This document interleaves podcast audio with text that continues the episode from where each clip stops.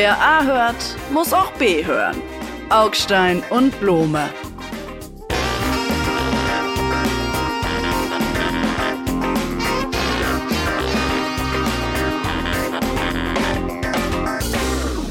Lieber Kollege Augstein, herzlich willkommen zu dieser Folge, der neuen Folge unseres Podcasts.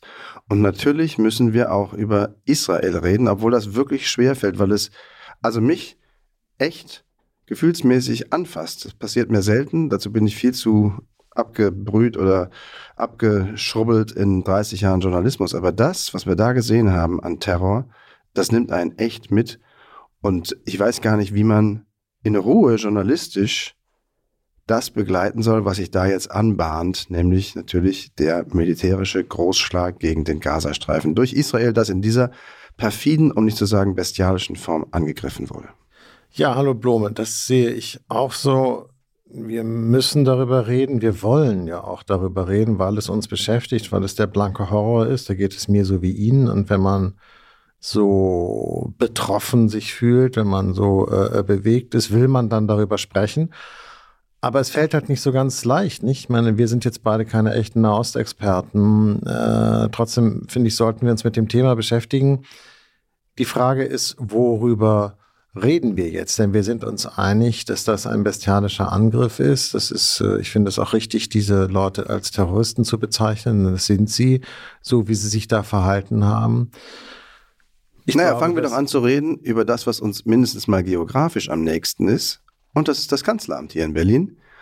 Und derjenige, der da drinnen sitzt, hat den Satz gesagt, den jeder, der da drinnen gesessen hat im Laufe der Jahrzehnte, sagen wollte und aber auch sagen musste, die Sicherheit Israels, das Existenzrecht Israels ist deutsche Staatsräson. Das heißt, unverhandelbarer Teil unseres Selbstverständnisses als deutscher Staat, der nach dem Krieg gegründet wurde. Ja, der Satz kommt ja von Angela Merkel. Sie hat ihn, ich glaube, im Jahr 2008 in Israel gesagt. Tatsächlich steht dieses Wort Staatsräson sogar im Koalitionsvertrag, was ja interessant ist, dass eine, eine äh, Regierung aus SPD, Grünen und FDP dieses Zitat der Bundeskanzlerin in den Koalitionsvertrag geschrieben hat. Damals äh, haben viele Leute äh, sich gefragt, was soll das eigentlich bedeuten und haben die Frage dann auch gleich wieder fallen lassen, weil es dann irgendwie auch keine große Rolle gespielt hat. Jetzt allerdings, wo Israel ja tatsächlich angegriffen wird und man gar nicht weiß, wohin dieser Angriff noch führt, äh, äh, wie sozusagen dieser Krieg sich noch weitet, ja, äh, äh, Iran, Libanon und so. Jetzt muss man sich mal die Frage stellen, was heißt denn das eigentlich konkret? Und dass jetzt die Bundeswehr an die Grenze zum Gazastreifen geschickt wird, das ist es wohl nicht. Ich glaube, das wollen die Israelis auch gar nicht. Was kann denn dann Staatsräson eigentlich bedeuten? Ganz Übrigens, einfach. Klammer auf. Ganz einfach. Klammer aber auf. Außerordentlich schmerzhaft. Kann ich Ihnen sagen, was Gerne. das bedeuten soll? Und zwar ist es das, was der Botschafter mir an dem Wochenende, an dem das losging, in einem Interview gesagt hat, der israelische Botschafter in Deutschland, der sagte, es wird nicht darum gehen, in den ersten drei, vier, fünf Tagen Solidarität zu bekunden. Das werden alle tun und das wird man auch glauben und überhaupt da gibt es gar keinen Nachholbedarf seitens der Deutschen. Entscheidend werde sein und das sehe er als Staatsräson und die Erfüllung dieser Pflicht, die man sich da auferlegt habe, Israel auch dann noch zu unterstützen, wenn es im Gazastreifen militärisch vorgeht und dabei natürlich, wie in jedem Krieg, Zivilisten zu Schaden kommen. Das heißt, auch dann noch politisch zu unterstützen, wenn das wirklich, in Anführungsstrichen meine Worte, schmutzig wird. Ein schmutziger Krieg, weil er halt in einem total dicht besiedelten Streifenstück Land stattfinden muss, um die Führung dieses Streifens, des Gazastreifens, die Hamas zu eliminieren. Tja, sehen Sie, und deswegen, es ist äh, echt ein schwieriges Thema. Deswegen habe ich mich damals schwer getan mit diesem Begriff Staatsräson. Ich gehörte eher zu den Leuten, die das skeptisch gesehen haben, weil das ist ja ein vordemokratisches Wort. Ja, Staatsräson gibt es eigentlich nicht in einem äh, demokratischen Staat, weil das sozusagen etwas ist, was sozusagen jenseits äh, der Abstimmungsverhältnisse gelagert ist. Und weil es diesen absoluten, totalen Anspruch beinhaltet, den Sie jetzt ja eben sogar auch in äh, Angesicht dieses terroristischen, grauenhaften Angriffs genau beschrieben und umschrieben haben. Wenn ich, ich verstehe das auch, was Sie gesagt haben, ich kann das sozusagen nachfühlen Und dann lese ich aber gleichzeitig, dass der israelische Verteidigungsminister gesagt hat, für den Gazastreifen wird es weder Strom, Essen noch Treibstoff geben. Der Küstenstreifen wird komplett abgeriegelt. Wir kämpfen gegen Barbaren und wir werden dementsprechend reagieren. Ich kann verstehen, dass der israelische Verteidigungsminister jetzt so redet und fühlt und denkt. Wir hier können und dürfen das aber nicht. Und deshalb ist das, was der Botschafter Ihnen da gesagt hat, eine Entschuldigung, unerfüllbare Forderung. Warum können wir nicht dafür sein, um es praktisch zu halten, dass dem Gazastreifen für die Zeit einer kriegerischen Auseinandersetzung möglichst viele Mittel entzogen werden, diese zu führen. Und dazu gehört Strom, Wasser, Nahrungsmittel. Äh, naja, weil das, das ist Krieg. Weil es ist Krieg. Ja, aber führen Sie jetzt diesen Krieg gegen zweieinhalb Millionen Menschen, die da wohnen, oder gegen die Hamas? Oder sind Sie der Meinung, dass diese zweieinhalb Millionen Menschen alle Teil dieser terroristischen Organisation sind? Ich meine, ganz kurz, bevor wir, und ich würde Sie und mich davor warnen, zu sehr jetzt einzusteigen in die Analyse dieser Verhältnisse. Ich glaube, wir müssen, gerade weil wir aus Deutschland reden, also aus dem Ausland im Verhältnis zu Israel und dann auch noch aus Deutschland, aus diesem speziellen Ausland, sollten wir immer sehr genau gucken, worüber sprechen wir. Und natürlich, und übrigens, das wird die Bundesregierung auch nicht anders sagen, als ich es jetzt sage. Natürlich achten auch wir darauf, dass die Gegenmaßnahmen Israels verhältnismäßig sind. Wenn wirklich es dahin gehen sollte, dass Israel zweieinhalb Millionen Menschen aushungert, wird natürlich die Weltgemeinschaft und auch die Deutschen sagen, Leute, das ist jetzt aber nicht mehr verhältnismäßig. Da sind Sie und ich uns sicherlich einig, oder? Oder finden Sie das angemessen? Sagen wir jetzt nochmal so. Das ist ein Krieg und natürlich wird der mit kriegerischen Mitteln geführt und dazu gehört auch die Blockade des Gegners, um nicht zu sagen des Feindes, der sich aufgeführt hat wie Entschuldigung, man soll Menschen niemals mit Tieren vergleichen, aber diese Menschen haben sich benommen wie wilde Tiere. Ja, wie IS-Terroristen. Das ist im Grunde so. ist sozusagen die Bilder und, und, und, und, und die Art der, der, der, der Brutalität erinnert uns an den IS-Terrorismus, ja. Absolut. Ich bin auch nicht dafür, das als dann Rachefeldzug zu deklarieren, wie das der Ministerpräsident gemacht hat, den man vielleicht dabei verstehen muss in der Kommunikation mit seinem völlig aufgewühlten, tief verunsicherten Volk. Und trotzdem bleibt es für mich das, was der Verteidigungsminister beschrieben hat, nämlich eine militärische Aktion und zu der gehört auch die Blockade. Und ja, das wird ja nicht dazu führen, dass da zwei Millionen Menschen so lange ausgehungert werden, bis sie verhungert sind. Aber es muss dazu führen, dass die Hamas von der Bevölkerung getrennt wird, dass diese korrupte, diktatorische Regierung, die in diesem Streifen seit über 15 Jahren ganz alleine regieren kann. Da ist kein einziger Israeli drin. Die hatten ihre Chance. Und sie haben sie allein dazu genutzt, Terror auszuüben, kulminierend, eskalierend in diesem Angriff. Und darum muss die Hamas jetzt verschwinden. Und dafür finde ich, sind eine ganze Menge Mittel legitim, die in einem Krieg zur Anwendung kommen. Wir haben doch einen Krieg in der Ukraine, da sehen wir doch die ganze Zeit, was Krieg bedeutet. Warum wundert uns das jetzt so sehr? Bedeutet denn eigentlich Staatsräson auch, ähm, dass wir Waffen, die vielleicht äh, die Ukraine anfordert und braucht, äh, jetzt lieber den Israelis zur Verfügung stellen sollten? Wäre ich jetzt an Ihrer Haltung interessiert? Also nehmen wir mal die Patriot Luftabwehrraketen. Da ist es ja ein ganz konkretes Beispiel. Davon hat die Bundeswehr gar nicht so fürchterlich viele. Äh, äh ein paar möchte man vielleicht auch gerne für sich selber haben zur Abwehr von, weiß ich nicht, eben irgendwelchen Angriffen. Und äh, manches liefert man jetzt an die Ukraine, weil sie sich ja auch gegen einen Aggressor wehrt. Jetzt kommen die Israelis und sagen, äh, wie ist das mit den Patriots? Wäre Staatsräson dann, sich äh, für die Israelis und gegen die Ukraine zu entscheiden? Eigentlich schon, oder? Weil ich meine, das Staatsräson-Argument haben wir gegenüber der Ukraine ja gar nicht im Koalitionsvertrag. In dieser einzigartigen Form gibt es das nur als Zusage, Bekenntnis zu Israel, ja. Und darum glaube ich unter dem Strich, wenn man wirklich sich entscheiden müsste, die letzte Patriot-Batterie, die man noch hat als Bundeswehr, in die Ukraine zu geben oder an die Israelis, die darum bitten, vorausgesetzt. Dann würde ich sie nach Israel geben, ja. Das wäre Staatsräson. Es gibt Dinge, die sind wichtiger als andere Dinge. Und die Ukraine und ihr Kampf ist mit das Wichtigste, was wir in den letzten anderthalb Jahren, fast zwei Jahren, verfolgt haben an Interessen. Und trotzdem ist das Überleben Israels, wenn es an diesen Patriots in Teilen oder gar maßgeblich hängen sollte, noch wichtiger. Wenn wir von Israel kurz mal nach Deutschland kommen, es sind ja auch die Reaktionen hier im Land äh, ganz, ganz interessant. Es gab Demonstrationen für die, also Demonstrationen, also sagen wir mal äh, Sympathiebekundungen für die Hamas hier in Berlin in einigen Stadtteilen mit, mit äh, Leuten mit arabischstämmiger Bevölkerung. Und das fand ich dann ganz spannend, dass dann sofort der CDU-Generalsekretär, ja Herr Linnemann, gesagt hat, Demonstranten, die sich für die Hamas aussprechen, denen sollte man die Staatsbürgerschaft entziehen. Und jetzt frage ich mich zweierlei. Erstens, was sagt das eigentlich aus über Herrn Linnemanns Verständnis von deutscher Identität. Ich meine, wir sind eine, eine Gesellschaft mit 25 Prozent Menschen mit dem sogenannten Migrationshintergrund. Schreckliches Wort.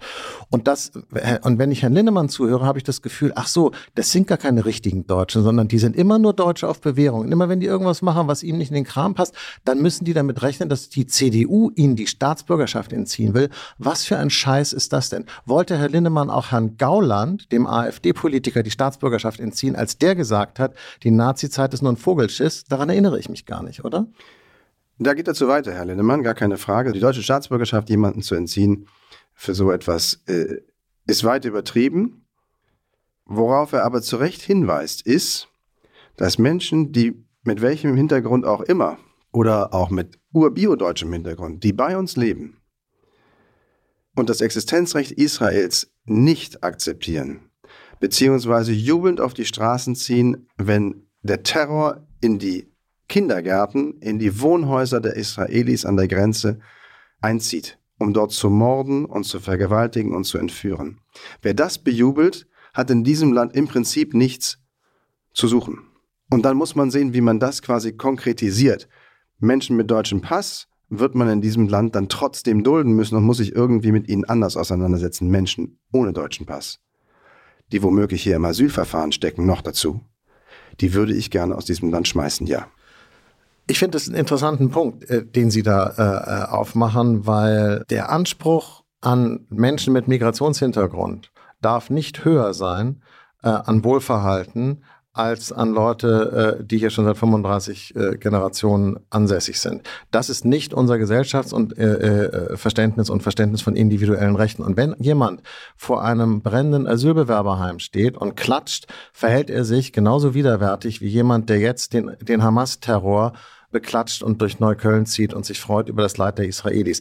Menschen, egal von welcher Seite, sind in der Lage, widerwärtige Sachen zu machen. Deshalb können sie ihnen aber nicht die Staatsbürgerschaft entziehen und sie können sie auch nicht rausschmeißen, weil so löst man keine Probleme. Das ist echt irgendwie auch so ein Doch. bisschen so Kind. Nein, sondern sie müssen Doch. sich mit den Leuten auseinandersetzen und gucken, warum verhält er sich so, abweichend von dem, was wir als Mehrheitsgesellschaft akzeptieren, äh, für, im, im, für den demokratischen Rahmen, für, für Anstand halten und so. Und das gilt für die äh, Schurken und das Gesindel von der AfD, genauso für die Terrorismussympathisanten äh, in Neukölln. Ich meine, es ist doch ein Sie Unterschied. müssen sich mit beiden auseinandersetzen. Ja, na klar, halt so. ja, ja, wir müssen ganz viele Auseinandersetzungen führen, wohl wahr, und wir brauchen auch ganz viele Beschulungen und äh, migrationspolitische Integrationsseminare.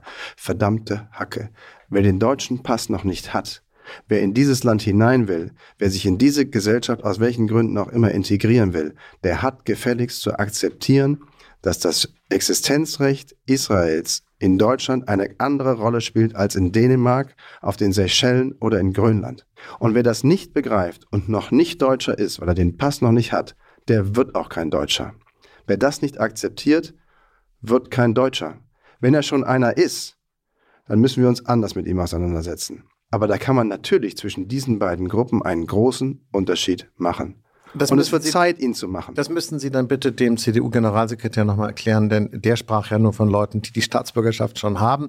Und das weiß der dann offensichtlich nicht. Naja, wir werden über das Thema noch ganz viel sprechen, weil noch so viele Fragen ja entweder unbeantwortet sind oder man sie nicht noch richtig aus Pietätsgründen, aus Rücksichtnahme auf die Aufwühlung, das aufgewühlte Seelenleben der israelischen Gesellschaft noch nicht gar nicht so richtig hart zu formulieren traut. Zum Beispiel die Frage, was hat eigentlich Benjamin Netanyahu als Ministerpräsident an Schuld auf sich geladen, das zumindest an politischer Schuld und Verantwortung, die er übernehmen muss. Ich glaube, der wird am Ende nicht mehr im Amt sein in wenigen Monaten weil er einfach unter seiner Wache, wie Sie sagen würden, dieser Angriff geschehen konnte auf ein Land, das sich wie Israel nahezu unverwundbar glaubte und wo die Menschen in diesem kleinen Stück Land glaubten, sicher zu sein. Das ist die eine Frage, mit der man sich beschäftigen muss. Und die andere Frage, die ich mindestens genauso interessant finde, äh, ist scheinbar eine technische, nämlich wie war es überhaupt möglich, dass dieses Land so angegriffen wurde, obwohl der Gazastreifen technologisch äh, rückschrittlich ist, um es jetzt mal vorsichtig zu formulieren, im Verhältnis zu dem wirklich hochtechnisierten Israel, äh, äh, was über, über die modernsten Waffen verfügt und aber auch über die modernsten Sicherheitsanlagen und über die modernsten Informationssysteme, äh, äh, Geheimdienst, Überwachung äh, und so weiter. Und trotzdem war es möglich, dass dieser Angriff passieren konnte. Das finde ich ein wahnsinnig spannendes Thema, weil man darüber nachdenken muss, ob es in der Konstellation, in der die da leben, überhaupt möglich ist, sich gegen solche Angriffe so zu schützen. Also kann man, und das dachten die ja, die dachten, die Israelis dachten, sie seien im Prinzip sicher, weil sie eben über die Technik und das Geld und die Mittel und die Armee verfügen.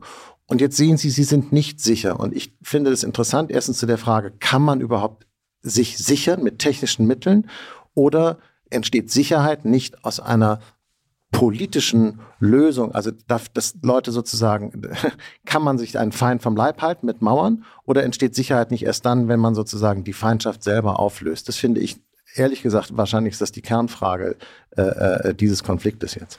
Okay, Augstein, dann lasse ich das jetzt so stehen und Sie haben natürlich recht. Ähm, die Feindschaft im Nahen Osten zu überwinden wäre der Weg zum Frieden. Ich glaube nur, das wird viel, viel länger, als wir alle gedacht haben und wir waren alle schon pessimistisch. Und dann machen wir hier einfach einen Schnitt, weil wir darüber ja nächste Woche weiterreden müssen. Machen wir hier einen Schnitt und reden über das nächste, hm, auch nicht gerade erfreuliches Thema, über die AfD und den unaufhaltsamen, vermeintlich unaufhaltsamen Aufstieg nach diesen Landtagswahlen, wo man sagen muss, auch ich zugeben muss, hätte ich nicht gedacht, vor sechs Monaten, vor einem Jahr, dass die AfD so flächendeckend in Westdeutschland ankommt in Hessen, in Bayern, gut, alles keine.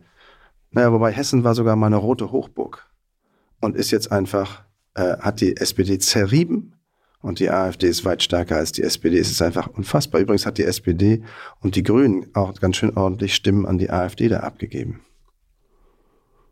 Das wäre jetzt die Stelle, an der Sie was sagen könnten, Herr Augstein. Ja. Sie haben doch immer gesagt, der Aufstieg ist unaufhaltsam. Ja, aber der Aufstieg ich fange langsam an zu zweifeln, ob Sie womöglich recht haben. Es wäre das erste Mal in Ihrem Leben. Aber ja, nein, es ist halt immer, weil ich unverdächtig bin, äh, Sympathien für die AfD zu haben, kann ich sie vielleicht auch mit einem äh, nüchteren und, und, und, und klareren Auge sehen als Sie. Entschuldigung, no front. Aber ähm, natürlich bestätigt das meine Befürchtung und meine Vermutung, dass die AfD nicht nur gekommen ist, um zu bleiben, sondern äh, ehrlich gesagt bleibt und wächst, weil die Gesellschaft tendenziell nach rechts kippt. Äh, darüber können wir nachdenken, wie das so ist, aber von wegen hier linksgrün versifft und so, das mag, mag noch für manche Redaktionen von irgendwelchen Medien gelten. Die Gesellschaft hat einen anderen Weg eingeschlagen. Die Gesellschaft haben wir letztes Mal äh, ganz klug, wie ich fand, analysiert, ist ein Stück nach rechts gerutscht. Das heißt aber noch lange nicht, dass deswegen automatisch eine in Teilen rechtsextreme Partei nun auf einem unaufhaltsamen Aufstieg bis hin zum Fackelzug durchs Brandenburger Tor ist. Ich glaube, wenn wir nach den Gründen schauen, weshalb die AfD, nicht zuletzt jetzt in Hessen und in Bayern, so das Momentum bekommen hat, dann kommen wir worauf? Also auf das Heizungsgesetz, wir kommen auf die Migrationszahl, Asylsuchende und Flüchtlinge, auf die allgemeine Überforderung, auf das wirklich zum Teil gurkige Handwerk der Regierungskommunikation eines sehr schweigsamen Kanzlers und ein missionsüberschießender Eifer der Grünen, zumindest in den letzten Monaten. Und wenn das alles stimmt, dann mästet sich die AfD offenkundig an den Fehlern der Regierung. Ja, aber das ist eine komische Sichtweise. Ganz kurz, ich muss da, weil, weil äh, der Hauptfehler ist meiner Meinung nach in 16 Jahren Merkel-Regierung passiert, als das Land äh, künstlich entpolitisiert und depolitisiert wurde und äh, äh, alle notwendigen Debatten und alle notwendigen Reformmaßnahmen äh, zugekleistert, unterdrückt, in die Zukunft verschoben wurden. Und nach dem Ende dieser Mehltau-Kanzlerin bricht es alles auf und es bricht den Leuten über dem Kopf zusammen. Natürlich können Sie sagen, die AfD profitiert von den Fehlern der anderen, aber das bedeutet irgendwie gerade gar nichts, weil es sind halt dann so viele Fehler von so vielen anderen gemacht worden, dass man dann einfach sagen muss, ja, das ist jetzt aber halt die Realität. Es ist nämlich nicht so, dass das jetzt sozusagen wieder gut gemacht werden kann. Das, Sie können den Schaden der, der Merkel-Jahre nicht reparieren.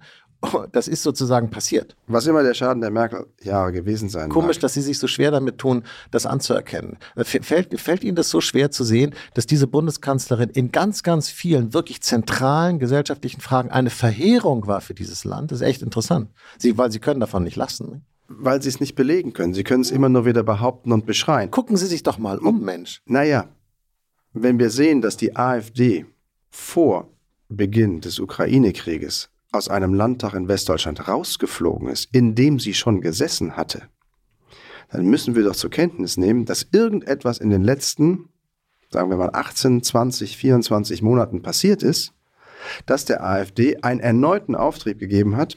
Übrigens ganz genau so, wie 2015 im Sommer die AfD fertig war, weil das Euro-Thema sich erledigt hatte, ihr Gründungsmythos.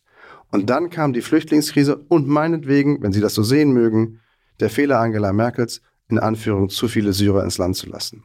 Das hat die AfD wieder groß gemacht und Sie können auf der langen Linie der AfD, auf der langen Schlangenlinie der AfD, können Sie sehen, dass das Migrationsthema regelmäßig diese Partei rettet und sie wieder groß macht, kriegen sie dieses Thema in den Griff, im Sinne von runter mit den Zahlen der Neu-Asylsuchenden, die in irgendeiner Form am Ende zur Überforderung führen, dann haben sie auch die AfD im Griff. Und das müssen Sie jetzt mal zur Kenntnis nehmen. Es bedeutet nämlich, Sie wissen, was Sie tun müssen. Und wenn diese Regierung nicht in der Lage ist, das über sich zu bringen, Klammer auf, mit der Opposition, Klammer zu, dann soll sie verdammt nochmal zurücktreten. Naja gut, das würde ja bedeuten, äh, man muss sich also genauso schweinisch verhalten wie die AfD, um die AfD äh, äh, zurückzudrängen.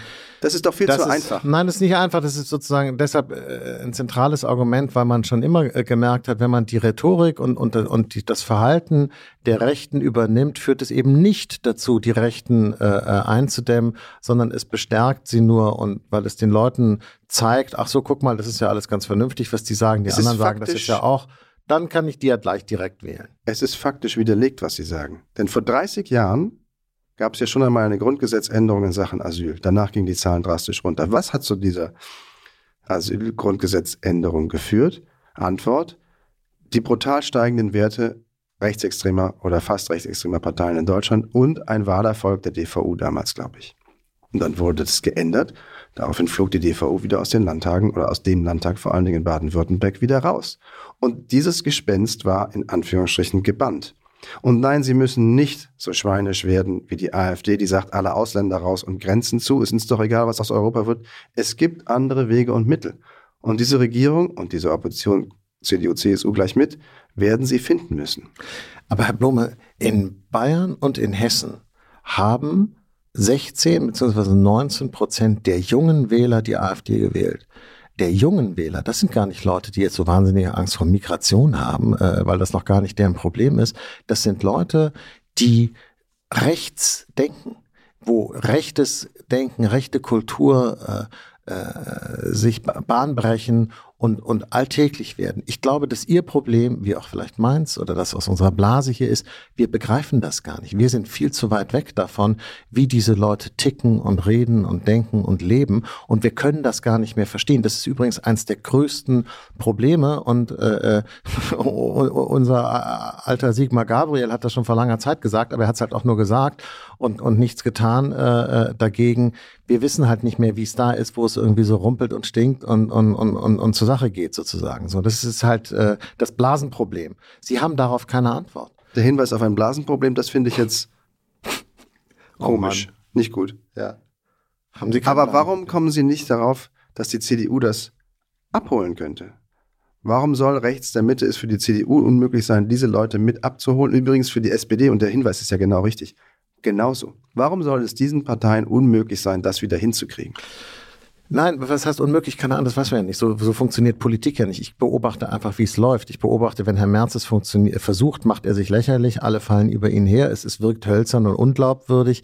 Die anderen Kollegen von der CDU sind äh, im Moment noch ganz weit weg davon, äh, die erfolgreich in, in Schleswig-Holstein oder NRW oder jetzt eben auch in Hessen CDU-Politik machen, äh, sind eigentlich eher auch schwarz-grün oder, oder irgendwie so mittige Politiker. Ich frage mich, ich habe auch keine Antwort, ich kann auch nicht in die Zukunft gucken. Ich frage mich nur, wie funktioniert die Demokratie in einem Land, wenn sie auf lange Sicht 20 bis 30 Prozent der Leute einfach ausblenden aus der politischen, aus dem Zugang zur politischen Gestaltung. Weil das ist ja das, was sie dann tun, wenn sie sagen, die wählen zwar AfD, aber die AfD ist nicht koalitionsfähig und keiner koaliert mit der AfD und wir bypassen die. Die sitzen dann da so in der Mitte wie so ein Fels in so einem Strom und der Strom fließt einfach rechts und links dran vorbei und tut so, als gäbe es das irgendwie nicht. Das haut aber nicht hin. Und um mal im Bild zu bleiben, da kriegen sie Verwirbelungen in der Demokratie, die ihnen am Schluss den ganzen Laden auseinanderreißen kann. Das kann nicht gut sein. Es muss geradezu in unserem Interesse sein, im demokratischen Interesse, die AfD reinzuholen in die Regierungsverantwortung,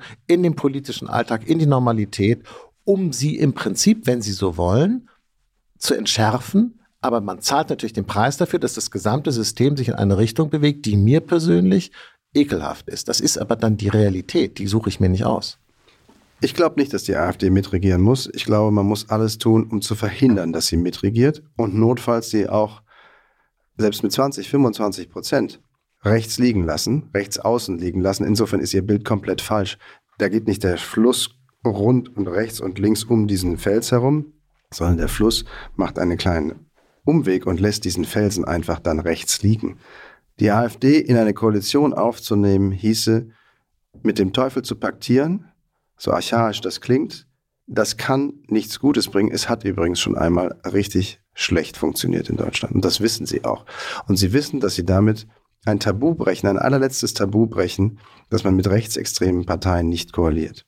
Ja, aber es ist, äh, aber Demokratie, mein, jeder von uns hat ja so seine Lieblingszitate und Sätze. Mein Lieblingssatz ist, Demokratie ist nicht immer das, was Ihnen oder mir gefällt. Wenn Sie in ostdeutschen Ländern 30 Prozent der Leute haben, die so eine Partei wählen, dann müssen sie sich in einem demokratischen Land damit auseinandersetzen und, und, und diese Forderungen irgendwie versuchen zu berücksichtigen. Wir haben ja keine, äh, wir haben in diesem Land keine Diktatur der Mehrheit, lieber Kollege Blom. Und Sie können ein Drittel der Leute nicht auf Dauer einfach rechts liegen lassen. Es wird nicht funktionieren. Sie können 70 Prozent nicht zwingen, mit 30 Prozent zu koalieren. Ja, das stimmt, aber das zeigt dann auch schon genau, wo sie dann landen. Dann landen sie eben dabei, dass sozusagen die Linkspartei mit der CDU zusammengehen muss, um äh, die AfD zu verhindern. Und da, dann, das ist einfach, das, das hebelt die Demokratie aus. Dann können sie unser gesamtes System in die Tonne treten, wenn sie sagen, das Einzige, wo es bei uns nur noch drauf ankommt, ist, alles andere ist egal. Das Einzige Wichtige ist, die AfD rauszuhalten aus der Regierungsverantwortung. Das ist das Ende Jetzt, unseres, unserer Demokratie. Augstein, Sie waren doch mal ein Linker. Jetzt holen Sie sich doch mal die alte Fantasie aus Ihrer Jugend zurück. Bin ich jetzt jetzt der einzige von uns beiden, der jung geblieben ist. Man kann sich auch andere Dinge vorstellen. Wir werden mit, meinetwegen in bestimmten Landtagen, mit wechselnden Mehrheiten leben lernen. Wir werden mit Minderheitsregierungen leben lernen. Ja, eine Koalition aus CDU und Linkspartei kann ich mir auch nur ziemlich schwierig vorstellen.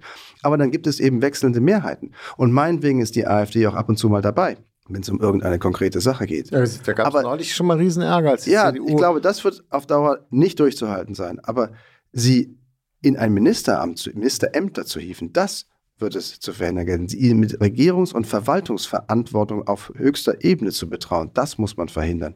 So, und wenn es wechselnde Mehrheiten sind, dann müssen wir eben alle uns ein bisschen flexibler machen und nicht so, weil das jetzt 30 Prozent sind, kann man ja, muss man ja mit denen koalieren. Ja, warum denn zum Teufel? Weil, wenn sie es nicht tun, werden die immer stärker werden, weil das ist genau die AfD wächst auf diesem Boden, der gedüngt wird äh, von, von davon, dass, dass, dass die, äh, alle Parteien sich zusammentun gegen diese eine Partei und dann in der Wahlbevölkerung das als Botschaft ankommt, die sind sich ja sowieso alle gleich. Wenn ich ein Zeichen setzen will, wenn ich was ändern will, dann gibt es ja nur noch diese eine Partei, die ich wählen kann, weil ob ich CDU oder Linkspartei wähle, selbst das im Osten inzwischen, äh, spielt dann ja schon gar keine Rolle mehr. Das heißt, sie, sie, sie befördern genau das, was sie verhindern wollen. Sie haben es tragisch. Sie haben es gerade selbst gesagt, Augstein. Wenn sich was ändern soll, kann ich ja nur noch die und die wählen. Jetzt nehmen wir mal für eine Sekunde an, es ändert sich was. dann in ihrer Logik müssten die Leute sagen, wow, es hat sich was geändert, es hat sich in Anführung sogar gelohnt, AfD zu wählen, aber jetzt muss ich nicht mehr. Ja, das ist interessant, ob äh, Politik so funktioniert, dass die Leute wirklich immer ganz genau gucken, was hat sich eigentlich geändert und was nicht. Ob es nicht ganz stark um, um Stimmungen geht, um, um, um, um Selbstachtung, um das Gefühl, äh, wahrgenommen zu werden, ob das nicht äh, Faktoren sind. Und übrigens auch ganz wichtig, auch um Gewöhnung. Wenn die Leute sich einmal daran gewöhnen, eine rechte Partei zu wählen, wenn da sozusagen diese Barriere weggenommen ist und sagt, oh nee, die, können, die gehören jetzt auch dazu, die kann ich ja genauso gut wählen, dann treten sie davon auch sowieso von alleine ich nicht glaube, mehr zurück. Es ist ein es ist in Wahrheit viel einfacher. Es sind ein paar Zahlen, um die es geht. Es ist die Zahl der neuen Asylsuchenden pro Monat, die muss runter. Die Inflation muss runter, die die Leute zutiefst verunsichert und die Gesellschaft zersetzt. Und der Ukraine-Krieg muss irgendwann jetzt mal, wenn er zu Ende ist, auch der AfD letztlich dann ein weiteres Stück, ein weiteres Stück des Momentums nehmen. Und dann, glaube ich, werden wir sehen, wie die AfD in den Richtungen, in den Zehnerbereich, vielleicht sogar in die Einstelligkeit zurücksagt. Blome, ganz kurz mal ein anderes Thema jetzt, um jetzt hier äh, nochmal auf einen lockeren Fuß zu kommen. Sie sind ja immer noch bei Twitter, äh, jetzt heißt es X, oder Twitter ist mir auf egal. Und ich frage mich ehrlich gesagt, warum? Weil ich bin da ja schon vor ein paar Jahren ausgestiegen, was ehrlich gesagt ein großes Drecksloch ist, um es mal klar zu sagen. Sie mischen da immer noch mit obwohl wir inzwischen wissen, dass es eigentlich eine große Desinformationsmaschine ist und Elon Musk, äh, äh, der Milliardärswahnsinnige aus Amerika, da seinen totalen Müll schüttet über die ganze Welt. Mann, ey, hauen Sie mal ab da. Sie meinen so aus Solidarität mit der guten Sache? Nö, da müssen Sie gar keine Witze machen. Aber was, was, was machen Sie dort in, in, in diesem Müllhaufen? Es ist immer noch, wenn es ein Müllhaufen ist, findet man immer noch ein paar sehr wertvolle Dinge quasi so beim Schrottsammeln. Aber mal im Ernst, klar verändert sich Twitter und Elon Musk spielt eine unfassbar beinahe geistesgestörte Rolle. Irgendwie mischen sich bei dem Genie und Wahnsinn. Einziger Haken, der ganze Wahnsinn kapriziert sich auf Twitter und das Genie vielleicht beim Autobauen. Davon habe ich aber nichts, weil ich brauche keinen Tesla. Und trotzdem der ganzen Flut von Desinformation und rechten, rechtsextremen Accounts, die er wieder zugelassen hat, die Verifizierung, die er abgebaut hat, weshalb eben so viel auch ungeprüftes bzw. absichtsvoll gefaktes da drauf flutet, ist es immer noch ein ungeheuer schnelles, interessantes, so breit voranströmendes Medium, dass sie eben doch noch eine ganze Menge interessanter Sachen sehen, mitbekommen. Sie können es, wenn sie den Absendern vertrauen können, weil sie sie kennen, auch eins zu eins nehmen. Bei anderen Sachen müssen sie deutlich mehr aufpassen als früher, ja. Und trotzdem ist es immer noch eine brillante Informationsbühne, die jetzt langsam verschattet wird und durchsetzt wird von äh, Desinformation. Und da muss man genau zuschauen. Für ist mich ist der Punkt noch nicht erreicht, wo ich sage, ich muss so viel aussortieren aus dem, was mir da reingespielt wird. Das ist mir zu viel Arbeit, das mache ich jetzt einfach Sie sind doch, ein, was Sie da machen, äh, wir, wir, können Ihnen jetzt, liebe Zuhörerinnen und Zuhörer, Sie können äh, äh, dem Kollegen Nikolaus Blome gerade beim Rationalisieren seiner persönlichen Suchtproblematik äh, zuschauen. Denn die Wahrheit ist, dass Sie natürlich abhängig sind von dem Quatsch, weil Sie in dieser narzisstischen äh, Digitalisierungsfalle sitzen und immer gucken irgendwie so, wie läuft, wie viele Follower habe ich, äh, wer hat was zu mir gesagt, irgendwie, oh, hat der ist auf, hat auf mich reagiert, boah, jetzt bin ich hier aber böse angegriffen worden worden und zack, nochmal zurückschlagen und so. Das ist kindisch und ehrlich gesagt, was für 13-Jährige und denen schadet es im Hirn. Ich weiß nicht, über wen Sie reden. Über Sie? Ich bin es nicht. Doch, na klar. Doch, Sie kommen immer zu, zu mir, äh, ganz kurz, ich muss das den Hörerinnen und Hörern mal sagen. Der Kollege Blome sagt dann immer zu mir, ja, es ist eine riesen Aufregung gewesen über das, was wir, und so. Und ich so, wie, wo Aufregung? Wo denn? Ja, riesen, riesen Aufregung, alle sie fallen über so und so her oder über Sie oder, ich sage, was meinen Sie? Sie meinen doch immer nur Twitter. Sie verwechseln Twitter mit der Realität. Und ganz kurz, und deshalb ist das hier auch mehr als eine kleine Petitesse, das tun leider immer mehr Journalisten. Deshalb zitieren sie dauernd Twitter. Und wenn Journalisten sagen wollen, wie die Wirklichkeit ist, dann gucken sie bei Twitter nach, wie da die Stimmung ist. Das ist echt gefährlich. Leute, das wäre auf gefährlich. damit, lass die Finger davon. Augstein, Don't do it. Sie reden nicht mit Kindern. Achtung, wenn Sie Ihre Kinder so erziehen, kann ich nur sagen, arme Kinder. Twitter ist ein Zitate-Medium, weil viele Politiker sich auf Twitter äußern und dann dort zitiert werden, als würden sie es zu RTL, zu NTV, zu ARD, zur Bildzeitung sagen, genau dasselbe in Grün. Ich persönlich antworte niemals auf Anwürfe auf Twitter. Glaube ich, einmal in meinem Leben gemacht. Don't feed the trolls. Aber das Gesetz galt auch schon zu den Zeiten, als vermeintlich alles in Ordnung war bei Twitter. Ich finde es lustig, wie der Hass auf Elon Musk und die den teile ich nicht, aber äh, manche große Kritik würde ich jederzeit unterschreiben an ihm. aber wie die Verachtung und der Hass aus bestimmten Milieus gegenüber Elon Musk die Vergangenheit von Twitter jetzt verklärt. Nein, nein, nein. Als wäre Twitter ein Paradies der aufgeklärten Diskursdebatte gewesen. Nein, es hat mit Musk nichts es zu ist tun. schlimmer geworden unter Musk. Natürlich hat es was mit ihm Ja, zu tun. Es ist schlimmer geworden. Stopp mal. Es ist bei Twitter schlimmer geworden, aber es war auch schon reichlich schlimm. Der ganze Covid-Wahnsinn auf Twitter, der Corona-Leugner, der Deepfakes und äh, Falschinformationen, den gab es auch schon vor Elon Musk. Damit müssen sie leben lernen in diesen Umgebungen. Wenn sie es nicht wollen, gehen sie raus. Ach, okay, dann gehen sie zu Blue Sky und sind unter sich. Da sind alle Linken unter sich und Nein. fühlen sich toll miteinander. Ich bin ausgestiegen aus den sozialen Medien ganz grundsätzlich und bin nirgendwo und empfinde das als heilsam und beruhigend und entspannend. Das merken Sie mir an, an meiner sanften Stimme, die ich jetzt habe zum Ende unserer Sendung. Ich empfehle Ihnen das auch, lieber Herr Blome, und auch Ihnen da draußen. Machen Sie eine digitale Detox-Tour. Auf Wiedersehen. Sie meinen, nur weil ich ein bisschen schreie, hat das was mit Twitter zu tun? Oh, weia. Das stimmt gar nicht. Tschüss.